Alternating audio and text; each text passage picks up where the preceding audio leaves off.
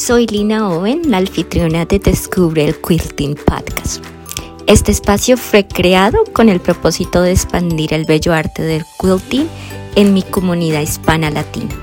Mi objetivo es compartir las diferentes técnicas del quilting, entrevistar personas en la comunidad como diseñadores de patrones y telas y también hablar de otros temas relacionados con este arte. Aprender un poco más sobre la industria del quilting y cómo este bello arte llegó a mi vida y cómo ha enriquecido mi día a día y me regaló la pasión para poder crear mi propio emprendimiento.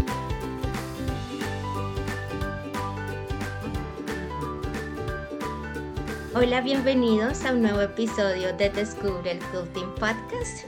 El día de hoy uh, me acompaña Rosela desde Costa Rica y nos encontramos, bueno, yo le escribí a través de Instagram, que es pues mi herramienta de donde investigo y, y trato de encontrar a nuevas personas que me llaman la atención, que me gusta lo que están haciendo, lo que colocan en las redes y el material que están aportando pues a esta bella uh, comunidad de, de quilters en nuestro idioma eh, me llama mucho la atención que, que Rosela coloca todo su contenido en español, a lo cual admiro demasiado. Y bueno, sin más preámbulo, abre el micrófono para que Rosela se presente, nos cuente su historia. Sé que no van a, no están viendo el quill que tiene detrás de ella, pero pues está bellísimo. Y bienvenida, muchas gracias por aceptar mi invitación muy agradecida por, por estar aquí y pues regalarme este tiempo para que podamos conocer de ti. Muchas gracias, Lina, por la oportunidad y, espero que toda la gente que lo esté disfrutando pues también eh, conozca un poquito más de mí, ¿verdad? Aquellas personas que no, que no lo saben. Eh, tal vez para empezar, antes de contarte cómo fue que yo empecé en el quilting, porque fue muy vacilón, este, sí, eh, digamos, bueno, mi nombre es Rosela Morales, yo nací y me he criado toda la vida en San José, Costa Rica. Em, estoy casada, tengo 33 años y tengo un perro y un gato, ¿verdad? Entonces eso es como mi núcleo familiar directo, por así decirlo. Em, y vieras que es bastante curioso porque em, a pesar de que yo soy diseñadora publicitaria de profesión, siempre he sido una persona muy creativa porque mi mamá es una persona súper creativa. Ella estudió en un colegio en Costa Rica que se dedica mucho a, o le da mucho énfasis a todo tipo de artes, entonces es una persona que sabe eh, pintar, sabe bordar, sabe bailar bailes típicos costarricenses, eh, es muy buena en teatro, entonces yo me acuerdo que desde que yo tengo uso de razón, mis papás sí abocaron mucho porque la educación de nosotros estuviera complementada por arte. Entonces mi hermano mayor y yo estuvimos en muchísimos cursos eh, de pintura, de dibujo, de tizas pastel, ¿verdad? De todo lo que hubiera disponible en ese momento.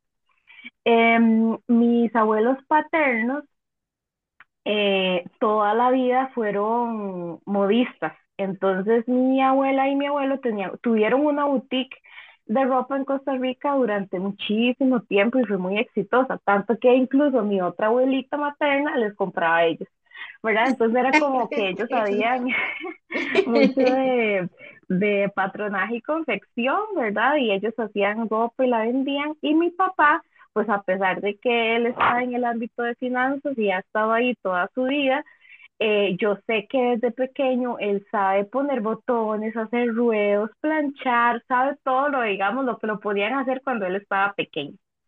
Y por otro lado, mi abuelita materna me cuenta que cuando ella era pequeñita, pues eh, la mamá y el abuelito de ella le enseñaron a bordar, a tejer, a coser, ¿verdad? Entonces ella toda la vida también eh, me contaba que se hacía su ropa, sus faldas, sus blusas, era como mi abuela, ya no, porque está un poquito enferma, pero ella toda la vida, desde que yo tengo uso de razón, era como una arañita, pasaba tejiendo de todo, tejía de todo, manteles, eh, toppers, eh, aisladores, todo lo que se puede imaginar, ella lo hacía. Y mi mamá también, me acuerdo que cuando nosotros estábamos pequeños, era la que nos hacía las pijamas. O sea, ella siempre ha cosido, nos hacía ruedos de pantalones, uniformes, ¿verdad? Entonces, siento como que sin querer queriendo, porque yo nunca tuve en mi radar la costura, sin querer queriendo siempre estuve como alrededor o mucha gente a mi alrededor estuvo involucrada en ese ámbito.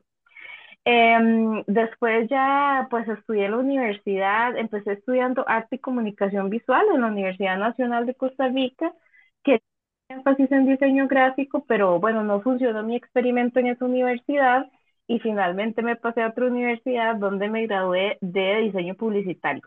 Esa es como mi carrera, ¿verdad? Una licenciatura en, en diseño publicitario.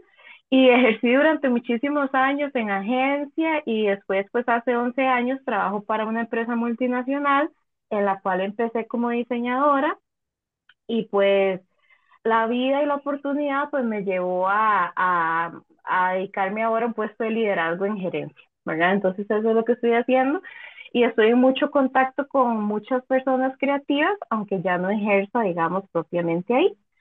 Entonces llegó un punto en mi vida en que yo eh, he bordado, he tejido, he pintado, entonces yo quería como intentar algo más, algo diferente. Entonces yo dije, bueno, siempre tuve esa espinita de que yo quería aprender a coser, pero eh, no tuve quien me enseñara, entonces yo dije, bueno, no me interesa mucho patronaje y confección como para hacer ropa, ¿qué más puedo hacer con una máquina de coser? Entonces empecé llevando un curso mm, al azar, ¿verdad? De quilting. Eh, salía del trabajo corriendo a llevar esa clase en la tarde-noche y yo decía, yo nunca había tocado una máquina de coser, a pesar de que en mi casa siempre había habido máquina de coser. Entonces yo decía, no, hombre, qué difícil es eso de la máquina, yo no controlaba la velocidad del pedal, no podía hacer una costura recta, era demasiado difícil y yo decía, este hobby no va a funcionar, ¿verdad? Entonces después, por horario de trabajo, eh, me tuve que salir de ese lugar donde empecé a estudiar quilting, digamos, y eh, me metí a otro lugar donde ya fue donde verdaderamente yo aprendí que me quedaba más cerca de la casa, iba los sábados sin presión para poder disfrutar mejor y ya ahí pues yo aprendí ya todo lo que tenía que aprender y ahí es, e, esa profesora es la que se ha convertido en mi mentora. Incluso años después, yo que soy ahora como autodidacta y que no llevo ningún tipo de clase, cuando yo necesito una opinión, una perspectiva o que me enseñe a hacer algo que, que no puedo lograr, ella sigue siendo mi mentora hasta el día de hoy. Interrumpí esas clases porque eh, por medio de mi trabajo me se abrió una oportunidad y me fui a trabajar dos años a India. Entonces ya no pude llevar más clases con esa profe, ¿verdad? Entonces en India fue otra aventura porque llevé otras clases allá que no funcionó muy bien, digamos, pero fue muy, muy bonito porque India tiene una tradición textil increíble. O sea, es Los colores son, son maravillosos. Los materiales, las técnicas. India, eh, para las personas que no conocen, India es como mil países en uno. Entonces, cada estado que vos vayas, eh, la riqueza textil, de artesanía, arte en general, pintura, es súper diferente a otro estado.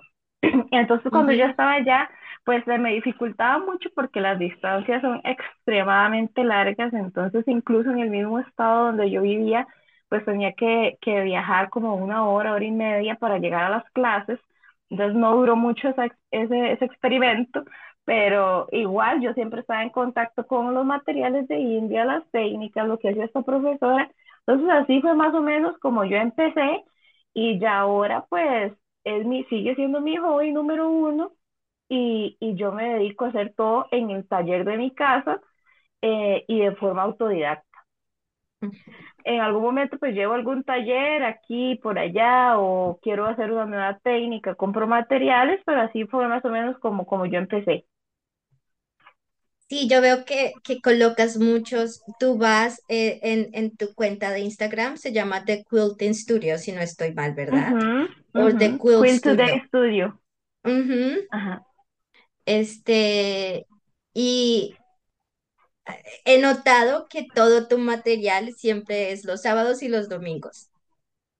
Sí, bueno, y es, eso, eh, eso está, es muy curioso, ¿verdad? Porque, digamos, yo ante todo soy diseñadora. Entonces, cuando yo hice mi página, yo quería que mi página se viera bien acabada, bien producida, que, que hubiera colores y que hubiera una estrategia de comunicación, ¿verdad? Entonces, a pesar de que yo no puedo, sería mentirte decir que yo estudio el algoritmo y que yo me fijo qué días más la gente ve mis posts y así, en realidad no.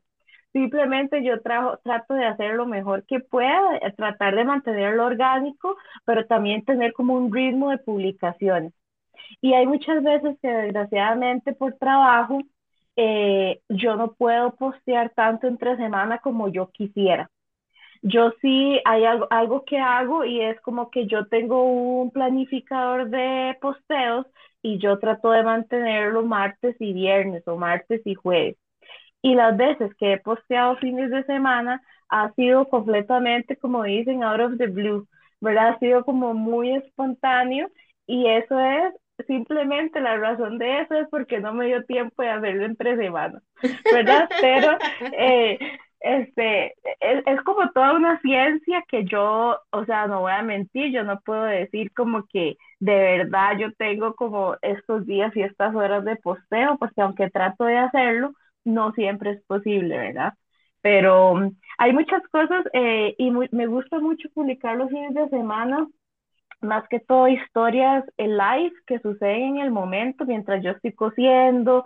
Eh, yo tengo un gato que tal vez lo has visto por ahí, que yo siento que es el gato más quiltero del mundo, porque él donde escucha que yo voy a coser, él ya está sentado a la par mía, ¿verdad? Entonces, eh, es muy vacilón porque siempre que yo pongo historias fines de semana así, donde estoy cosiendo, él siempre está ahí, ¿verdad? Entonces es como un tipo de contenido menos estructurado, pero que alimenta la página y pues gusta mucho, ¿verdad?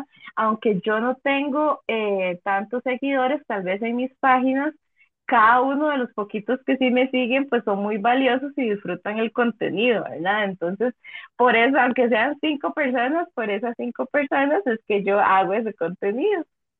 Y la verdad, para mí, te soy sincera, para mí en cuestión de comparto lo mismo, eh, no tengo el tiempo, este, y es, es, es complejo cuando estás en esa en esa combinación de, de querer ejercer o de querer cambiar tu profesión por algo que te enamoraste, como es el quilting, a esta profesión que ya tienes, que te educaste, que hiciste una carrera Ujú, y no te sientes como tan educada, ¿verdad? Y es, es, es, es complejo. Yo tampoco tengo muchos seguidores en Instagram, no soy una especialista en, en, en el algoritmo de ninguna manera. Este, utilizo mi canal o, mi cuenta como medio de investigación, este, y cada vez que, que llego, que suman 100 personas más, eh, me siento muy orgullosa. Ah, decirte que todavía no tengo mil seguidores en mi, en mi Instagram y está completamente bien, porque pues ese no es el objetivo. Que si eventualmente llegue, maravilloso, pero pues obviamente mi objetivo es llegarle a las personas que, que están allí escuchen o no, eh, eh, síganme o no me sigan en, dentro de mis redes sociales. Entonces, te entiendo al 100% y, y bueno, y qué bonito que, que sigas creando contenido a pesar de, de que tu audien- audiencia no sea tan grande como otras personas. Sí, y eso es algo, digamos, que yo he, que yo he visto mucho el quilting, porque cuando yo empecé, pues no tenía expectativas, ¿verdad? Como te dije, lo único que yo quería era un hobby que me distrajera del trabajo, del trabajo diario. Eh, yo sí le doy mucha importancia a mi salud mental y a esfuerzos de mindfulness que me hagan como disfrutar mucho mi tiempo fuera del trabajo. Porque ya de por sí mi trabajo pues es bastante estresante, entonces yo busco algo como que me permita completamente desconectarme. Y conforme yo fui aprendiendo, yo dije, no voy a dejar esto botado porque esto de coser es demasiado difícil, pero yo seguí, seguí, seguí y me encantó. La verdad es que me encantó. Eh, yo solo llevo como, como seis años o siete tal vez de, de estar en el quilting y yo siento que, que yo he alcanzado muchas cosas. Por ejemplo, cuando yo estaba recibiendo las primeras clases de quilting había variedad, entonces yo aprendí a hacer apliqué, yo aprendí a hacer patchwork, hicimos una cosmetiquera con zipper para practicar cómo pegar zipper, hice un almohadón y yo me acuerdo que cuando yo hice esa cosmetiquera yo dije, nunca más yo voy a hacer una cosmetiquera porque este zipper a mí me sacó las canas, ¿verdad? ¿Y cuál es la sorpresa? Que desde hace unos meses para acá yo estoy practicando full con bolsos. Y ahora yo digo, ¿cómo es posible que yo pensaba que pegar un zipper era difícil, ¿verdad? Entonces, es lo que a mí me gusta mucho del quilting y es que uno nunca deja de aprender. Y es, es que hay tanta variedad, Lina, como que yo digo, por ejemplo, bueno, yo soy súper fan de Tula Pink. Entonces yo digo, bueno, eh, y sabes qué es lo que a mí me gusta de Tula, la calidad de las ilustraciones. Es que esa mujer es una diseñadora, pero increíble, ¿verdad? Entonces yo digo, ok, si yo comparo, no sé, a Tula Pink y después veo unas telas de esta otra casa manufacturera, yo veo una gran diferencia y yo veo el tipo de cosas que ambas hacen. Y es muy diferente, por ejemplo, ver un bolso con una tela de tula que ver un bolso con una tela patriótica, de esas que tienen eh, blanco, azul y rojo, ¿verdad? Entonces, son tantísimas las posibilidades eh, de materiales, en acabado, en lo que hacen los diferentes diseñadores, que es imposible que uno no aprenda, ¿verdad? Yo digo, todos los días yo estoy aprendiendo algo nuevo. Yo en mi página de Instagram, por ejemplo, yo tengo tan curado el contenido que a mí lo que el algoritmo me sugiere en mi página de Instagram de Quilting Studio son solo cosas de quilting. Entonces yo sé que cuando yo quiero algo nuevo, yo me voy a ir a mi página de Instagram y ahí voy a conseguir cosas. A mí me encanta, por ejemplo, también Lori Holt, ¿verdad? Que ella es como muy vintage, muy tradicional, y por otro lado tenemos a Tula y por otro lado tenemos otra diseñadora que se llama Emily, eh, ahorita no recuerdo el apellido, que ella completamente lo que hace es un quilt moderno. Entonces, Emily Dennis. Siento que no es como, después te lo paso, pero ella lo que hace es como figuras muy geométricas y es todo como eh, muy, muy moderno, trabaja principalmente con sólidos y lo que hace son como incluso cuadros para la pared, hace como combinación de bordado con esto, eh, muchas, muchas cosas, pero muy, muy contemporáneas. Es más un quilting artístico, es más como un quilting artístico. Similar, ajá, pero muy moderno, ¿verdad? Entonces ahí es donde yo digo que uno eh, siempre ve estas muestras de qué es lo que está sucediendo allá, qué es lo que está haciendo esta diseñadora, qué es lo nuevo, y uno también... Muchas pues personas pensarían que el quilt que tú tienes detrás tuyo es muy moderno. Ajá, ¿verdad? Porque también va a depender mucho de la perspectiva de cada persona, y era lo que yo escuchaba en uno de tus episodios, que alguien decía como que pensaban que el quilting era algo de personas adultas mayores, y muchas veces cuando yo aquí en Costa Rica le digo a una persona que yo hago quilting, lo primero que me dicen es colchitas, colchitas así ya está, ¿verdad? Ah, sí, mi abuelita hacía eso, ¿verdad? Y la gente no sabe que se pueden hacer muchísimas más cosas. Y cuando yo les enseño mi página, ellos me dicen, ah, yo no sabía que eso era quilting. Y yo es que las posibilidades son increíbles hay demasiadas oportunidades de crear, de crear cosas nuevas, de practicar eh, con patrones y bloques muy tradicionales y de pues fortalecer la técnica, ¿verdad? Entonces es como, como una, una gran sombrilla de, de posibilidades de las cosas que uno puede hacer y aprender, digamos, cada día. Lo que pasa es que el Foundation Paper Piecing es un monstruo. o sea. Bueno, en ese mundo todavía yo no he incursionado. no. Este, Berushka Zárate, que Así. es, y sus, y sus trabajos son impresionantemente maravillosos. Y, y bueno, hay, hay mucho, es, es un estilo muy moderno, es muy artístico, demasiadamente artístico. O sea, eh, lo que ella le gusta es, es, es un, es un foundation paper piecing muy realista. Es esa palabra de, de, de, de, de retratos, de, de cosas y está otro tipo de foundation paper piecing que, que es, eh, eh, no es tan dramático, tan complejo como lo que ella hace.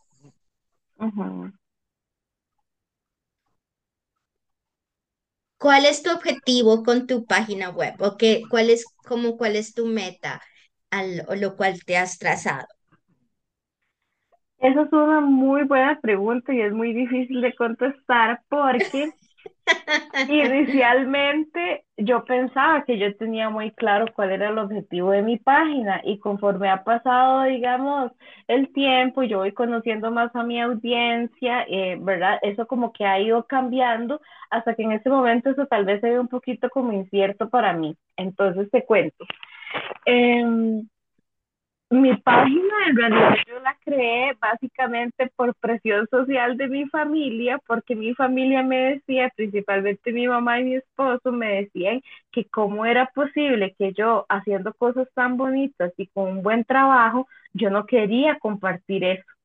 ¿verdad? Entonces ahí es donde viene un poquito ese, ese síndrome del impostor, donde yo sentía que tal vez mi trabajo no era lo suficientemente bueno, que habían otras diseñadoras mucho mejores, que yo era muy nueva en el quilting, que yo no tenía nada nuevo que ofrecer, entonces era como esa, esa, ese conflicto entre lo hago o no lo hago, qué es lo peor que puede pasar, qué es lo mejor que puede pasar, y bueno, Finalmente yo abrí mi página, ya no me acuerdo hace cuánto, creo que hace como tres años, eh, hace, hace tres años que, que justo yo regresé de India, me tomé unas vacaciones, porque ya yo me tuve que venir de India por, eh, porque estalló la pandemia y la cosa en India estaba muy terrible, entonces yo salí huyendo, ¿verdad? En un vuelo humanitario y todo, y cuando yo regresé a Costa Rica yo necesitaba como un tiempo para desconectar. Y yo dije, bueno, voy a conectarme con mi lado creativo, voy a empezar a hacer mucho quilting, me voy a tomar unas vacaciones y creo que fue en ese momento que yo decidí abrir la página. Entonces, cuando yo abrí la página, en ese momento yo lo único que quería era compartir como, como, como en Instagram, ¿verdad? Como mi portafolio de trabajo como yo hago mi trabajo, enseño el proceso, tomo las fotos del resultado final, quiero compartirlo con la gente que le guste el quilting. Simplemente eso era como la idea eh, y la descripción en mi página de Facebook no ha cambiado. Básicamente yo lo que tengo es que es un website dedicado para compartir información y compartir lo que hago, ¿verdad? Em, fueron pasando muchas cosas, ¿verdad? Eh, eh, fui perfeccionando mi técnica, fui probando cosas diferentes, fui importando algunas cosas de Estados Unidos para vender en Costa Rica, muy, muy, muy pequeña escala. Eh, hice mi, mi primer clapper que tiene mi nombre grabado y todo, entonces fue como mi primer producto real de mi marca. Este, y ya llegamos a un momento en que vieras el montón de mensajes que yo recibo por semana de gente que me pregunta si yo doy clases, ¿verdad? Entonces la gente me empieza a decir, vende guapa, usted da clases, usted vende telas y no sé qué, ¿verdad? Y yo les digo, no, bueno, pues yo no vendo, pero yo le puedo contar dónde es mejor comprarlo, yo lo puedo asesorar, eh, yo le voy a contar este tip, ¿verdad? Entonces siento como que tal vez eh, yo me estoy encaminando a que mi página y mi quilting dé el paso al siguiente nivel. Lo que pasa es que en ese momento estoy, em, estoy tratando de descubrir cuál es ese siguiente nivel, porque no lo sé, ¿verdad? Entonces, no sé si mi siguiente nivel es dar clases, no sé si mi siguiente nivel es vender más productos, eh, participar en ferias. En este momento, pues, he hecho una exploración de vender eh, mis cosas que hago eh, a nivel como virtual. Entonces, como que, porque yo hago tantas cosas y llegó un momento, llegó un momento, Lina, que yo tenía mi closet lleno de las cosas que yo hago. Entonces mi mamá y mi esposo me decían, pero ¿qué vas a hacer con todo eso que está ahí? ¿Verdad? Y yo no sé, o sea, solo lo tengo ahí para verlo, tocarlo y olerlo, ¿verdad? Porque no sé qué hacer con eso. Entonces ellos me decían, no, pero póngalo a vender y no sé qué. Y a pesar de que no ha sido algo como masivo ni a gran escala. Yo he puesto algunas cositas a vender, algunas cositas se me han vendido, la gente que me ha comprado me pide más cosas, ¿verdad? Y así fue como que ya me quedé sin el stock que tenía. Ahorita pues estoy haciendo más cositas, si se vende bien, si no también, pero lo que el objetivo siempre ha sido compartir. Compartir tanto lo que yo hago como compartir consejos y tips y compartir contenido que tal vez está en inglés, que yo veo de otras páginas, que yo hago la traducción, yo lo curo y yo lo comparto con la gente que, que le podría gustar, ¿verdad? Entonces, siento como que en esencia sigue siendo compartir y estamos ahí explorando qué, qué sigue, ¿verdad? Siento que nos parecemos en muchas cosas, este, en ese sentido, porque yo ando de la misma forma, haciendo pues como esta etapa de exploración, o llevas un poco más de tiempo en el arte que yo, ah, pero bueno, pues es como como que ha tenido como esa metamorfosis, ¿verdad? De, de empiezas este, de cierta forma y no, la verdad, no sabes cómo, cómo va a terminar. Este, y bueno, yo sí, eh,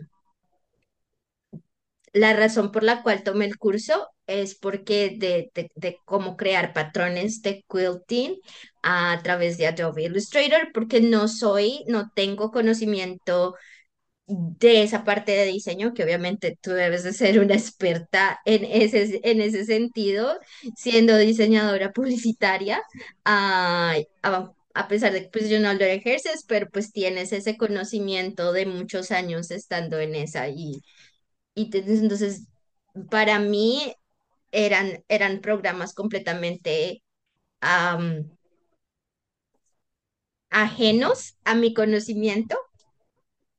Y pues este, desde que encontré pues el quilting para mí ha sido cómo puedo yo unir esa parte más administrativa, más de ese conocimiento administrativo, eh, contable y, y de liderazgo, ah, porque decía, en mi posición ahorita igualmente es una posición de liderazgo ah, en mi compañía. Y este es, es como que como encuentras y, y no es fácil ah, hacer esa transición porque obviamente estás creciendo algo desde cero y hay muchos sacrificios porque ahorita cuando ya tienes una carrera establecida, tomar esa, esa, como ese salto de fe es, es más complejo porque tienes un sueldo, tienes un, tienes una expectativa de vida, tienes, tienes cosas que, que cubrir y si no tienes pues eh, los ahorros o la, la, la estabilidad financiera para tener esa libertad de hacer ese switch, de hacer ese cambio, es más complejo, ¿verdad? Y, y bueno, es, es al menos esa parte, este, como yo me siento, entonces toma mucho más tiempo am, a largo plazo, es algo que no va a pasar de la noche a la mañana y muchas veces el ser humano es como dijiste, esa parte del, del síndrome de impóster es, es, es como totalmente cierto y, y me siento que, que me pasa a mí todos los días.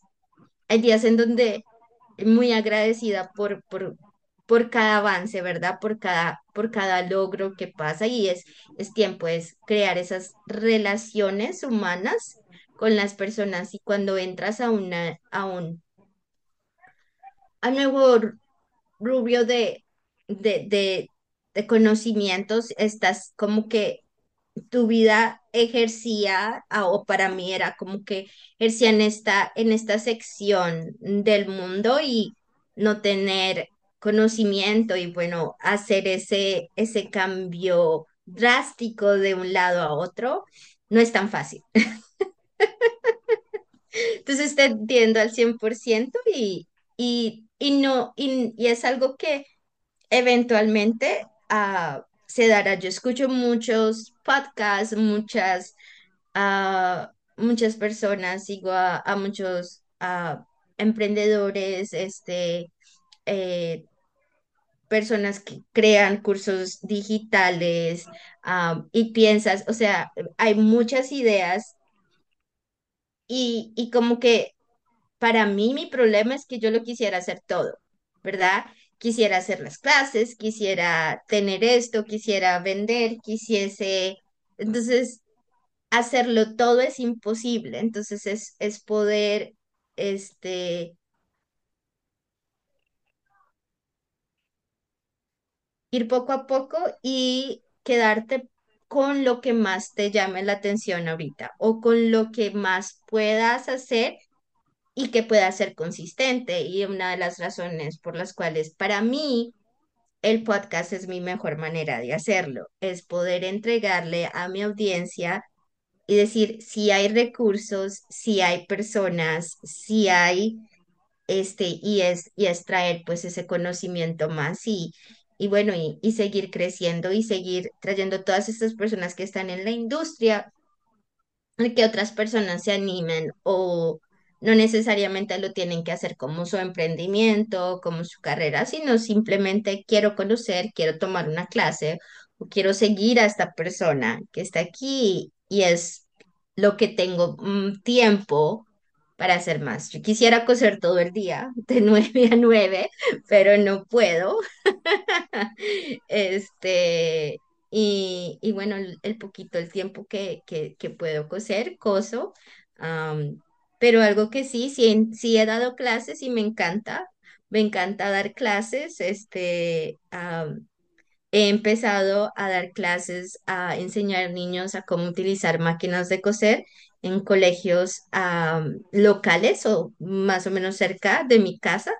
Entonces, esa es una experiencia pues diferente y bueno, pues es como mi esposo dice, tiene un, un dicho en, en, en- en inglés que es como, como cuando este, estás cocinando pasta y hay personas que botan el espagueti a, a, al, a un gabinete o algo y se pega. Entonces dice, es lo que estás haciendo, estás, estás botando cosas hasta ver qué es lo que pega. Y ahí te quedas. Y es, Sí. y es, y es, a, a veces es parte de, de, de, de tu jornada, de tu camino en, en este arte y de encontrar lo que en verdad,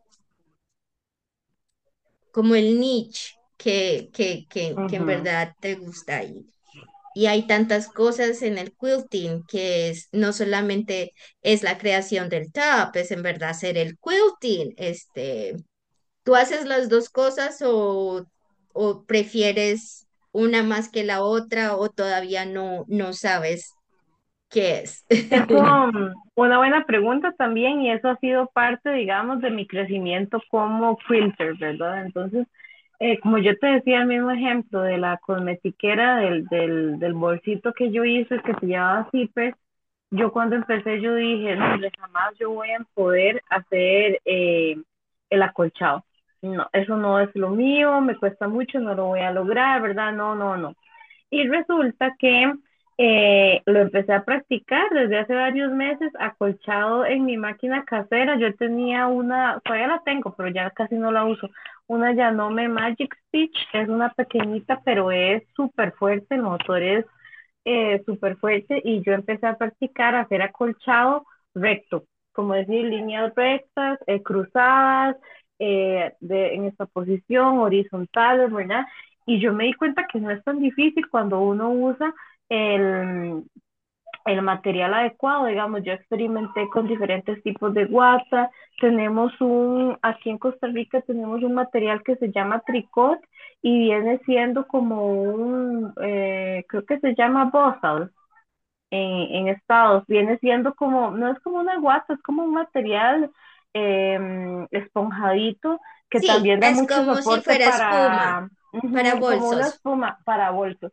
Y yo me di cuenta que ese es mi material para colchar. O sea, e- eso es con lo que yo me siento cómoda y con lo que me queda bien.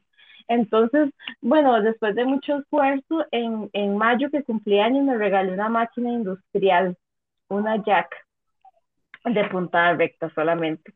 Pero esa máquina, te digo, es otro nivel. Es una máquina súper fuerte, súper pesada, súper grande ¿Y que, cuáles son las casualidades de la vida? Que son las máquinas que usaba mi abuela paterna en el taller cuando hacía ropa.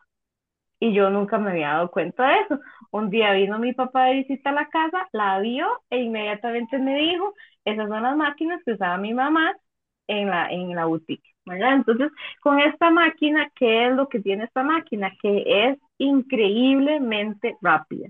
Entonces, y tiene el rematador automático, ¿verdad? Entonces, cuando quiero cortar un hilo, hay un pedal y me corta el hilo inmediato, ¿verdad? Como esa función de Baby Lock, que es lo de cortar el, el, el hilo. Entonces, eso me ayudó mucho más a seguir acolchando, ¿verdad? Entonces, yo, para contestar la pregunta, yo acolcho cosas pequeñas. Es decir, almohadones, eh, caminos de mesa, em, individuales, bolsos, todo lo que sea pequeño, que yo sé que no me voy a desesperar, yo lo acolcho y estoy acolchando solo de manera en líneas rectas por ahora. Tengo la, ahora el paso que sigue mi aprendizaje es empezar a acolchar en esta máquina, pero con eh, acolchado libre o loco, ¿verdad? Como para hacer curvitas igual en, en piezas pequeñas.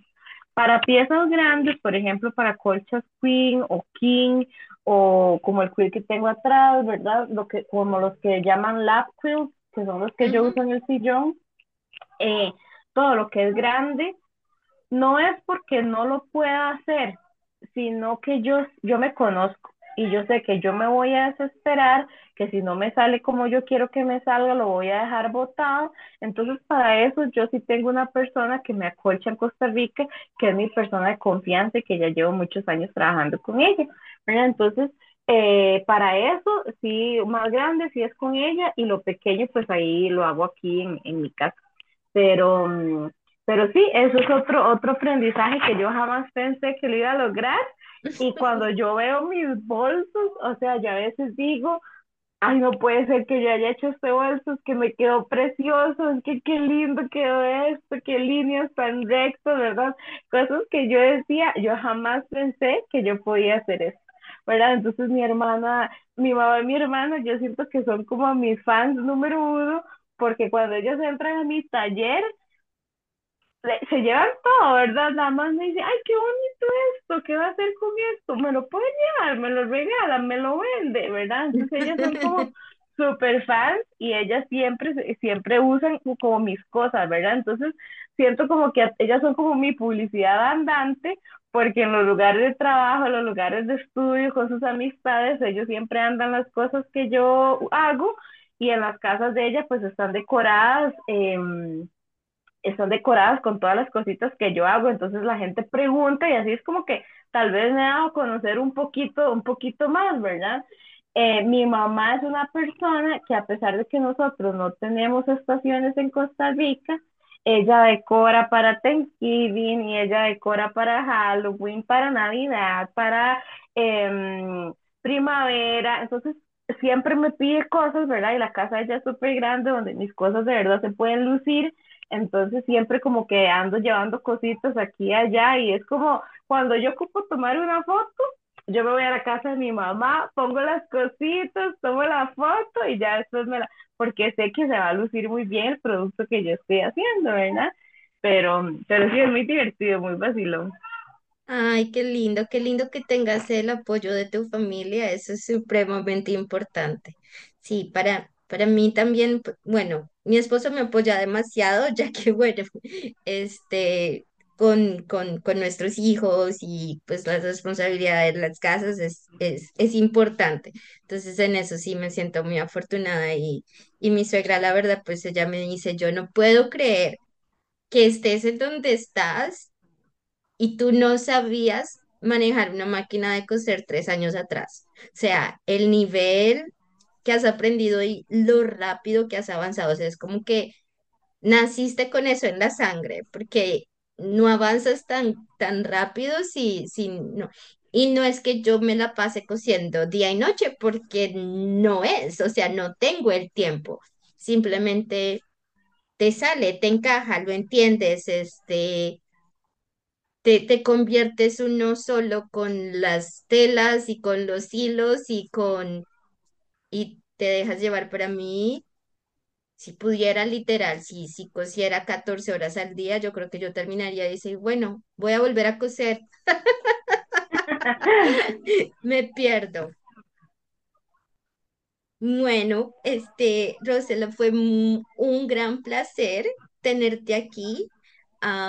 Este, me, me da mucha, mucha alegría, este, saber que estás en esta como en esta etapa de, de conocimiento, de, de ver que si te animas a enseñar o si te animas a crear tu propia tienda o la ventaja que tienes es que en Costa Rica sí hay una gran comunidad de quilters, algo que yo aprendí en mis primeras entrevistas y yo no tenía conocimiento y lo más lindo es que fui muy sincera ah, en, en decir no lo sabía, no, no lo encontré, porque lo único que podía tener a mi mano es lo que yo encontraba en las redes sociales y las redes sociales o el internet la verdad no te muestra cosas de quilting en español a la rapidez que lo hace en inglés. Entonces tú, te, tú, tú colocas patchworks en quilting y los resultados de la mayoría de contenido es en inglés. Entonces te da esa, esa noción falsa de que en verdad no existe y no es que no existe, sí existe. Lo que pasa es que no está comunicado al nivel de que se necesita comunicar. ujú, Así es. Te agradezco mucho la oportunidad, Lina. Yo eh, disfruté bastante, bastante la conversación. Siento que fue muy bien y te deseo de la mejor de las suertes, ¿verdad? En las siguientes entrevistas, que sigas encontrando bastante gente que, que habla español, que pueda seguir nutriendo el podcast y felicidades, porque es un proyecto súper bonito.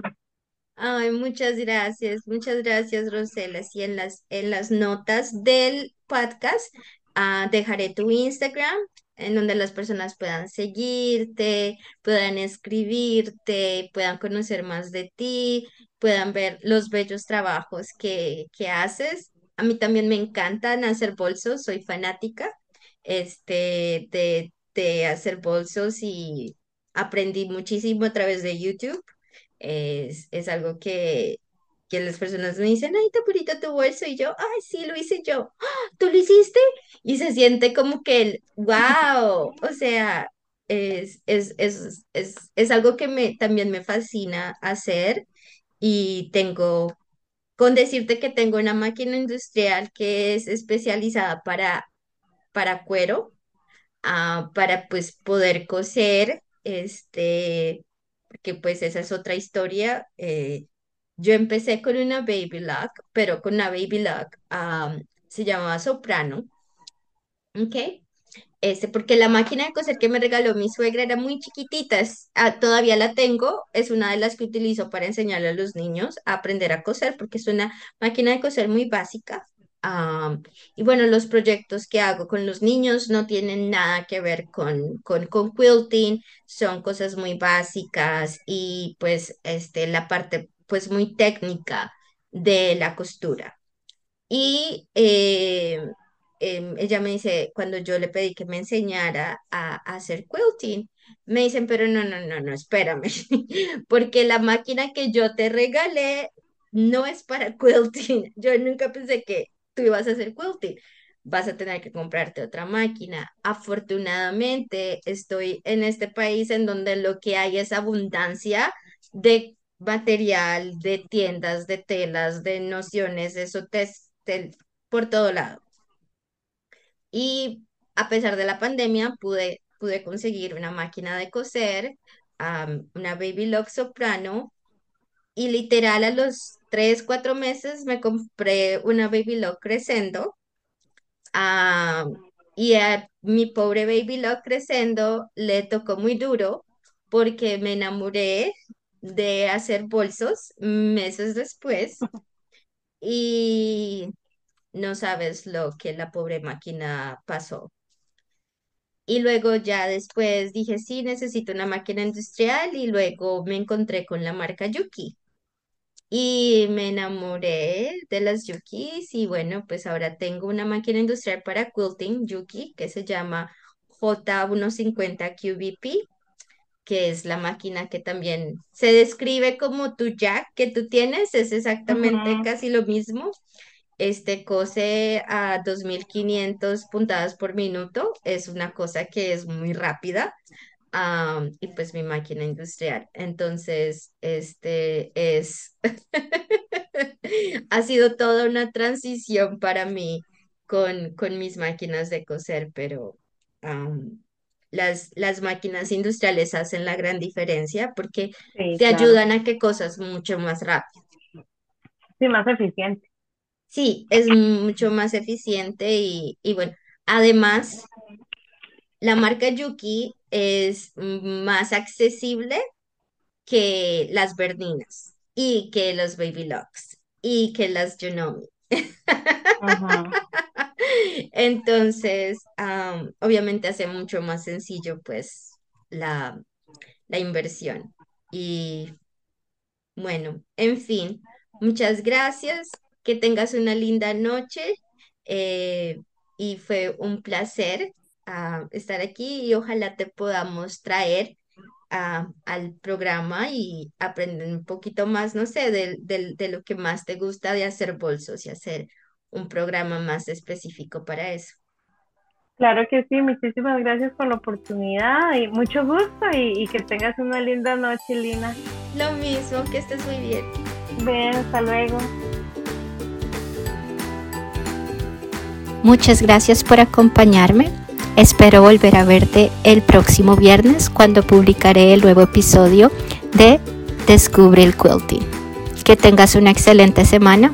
Hasta la próxima.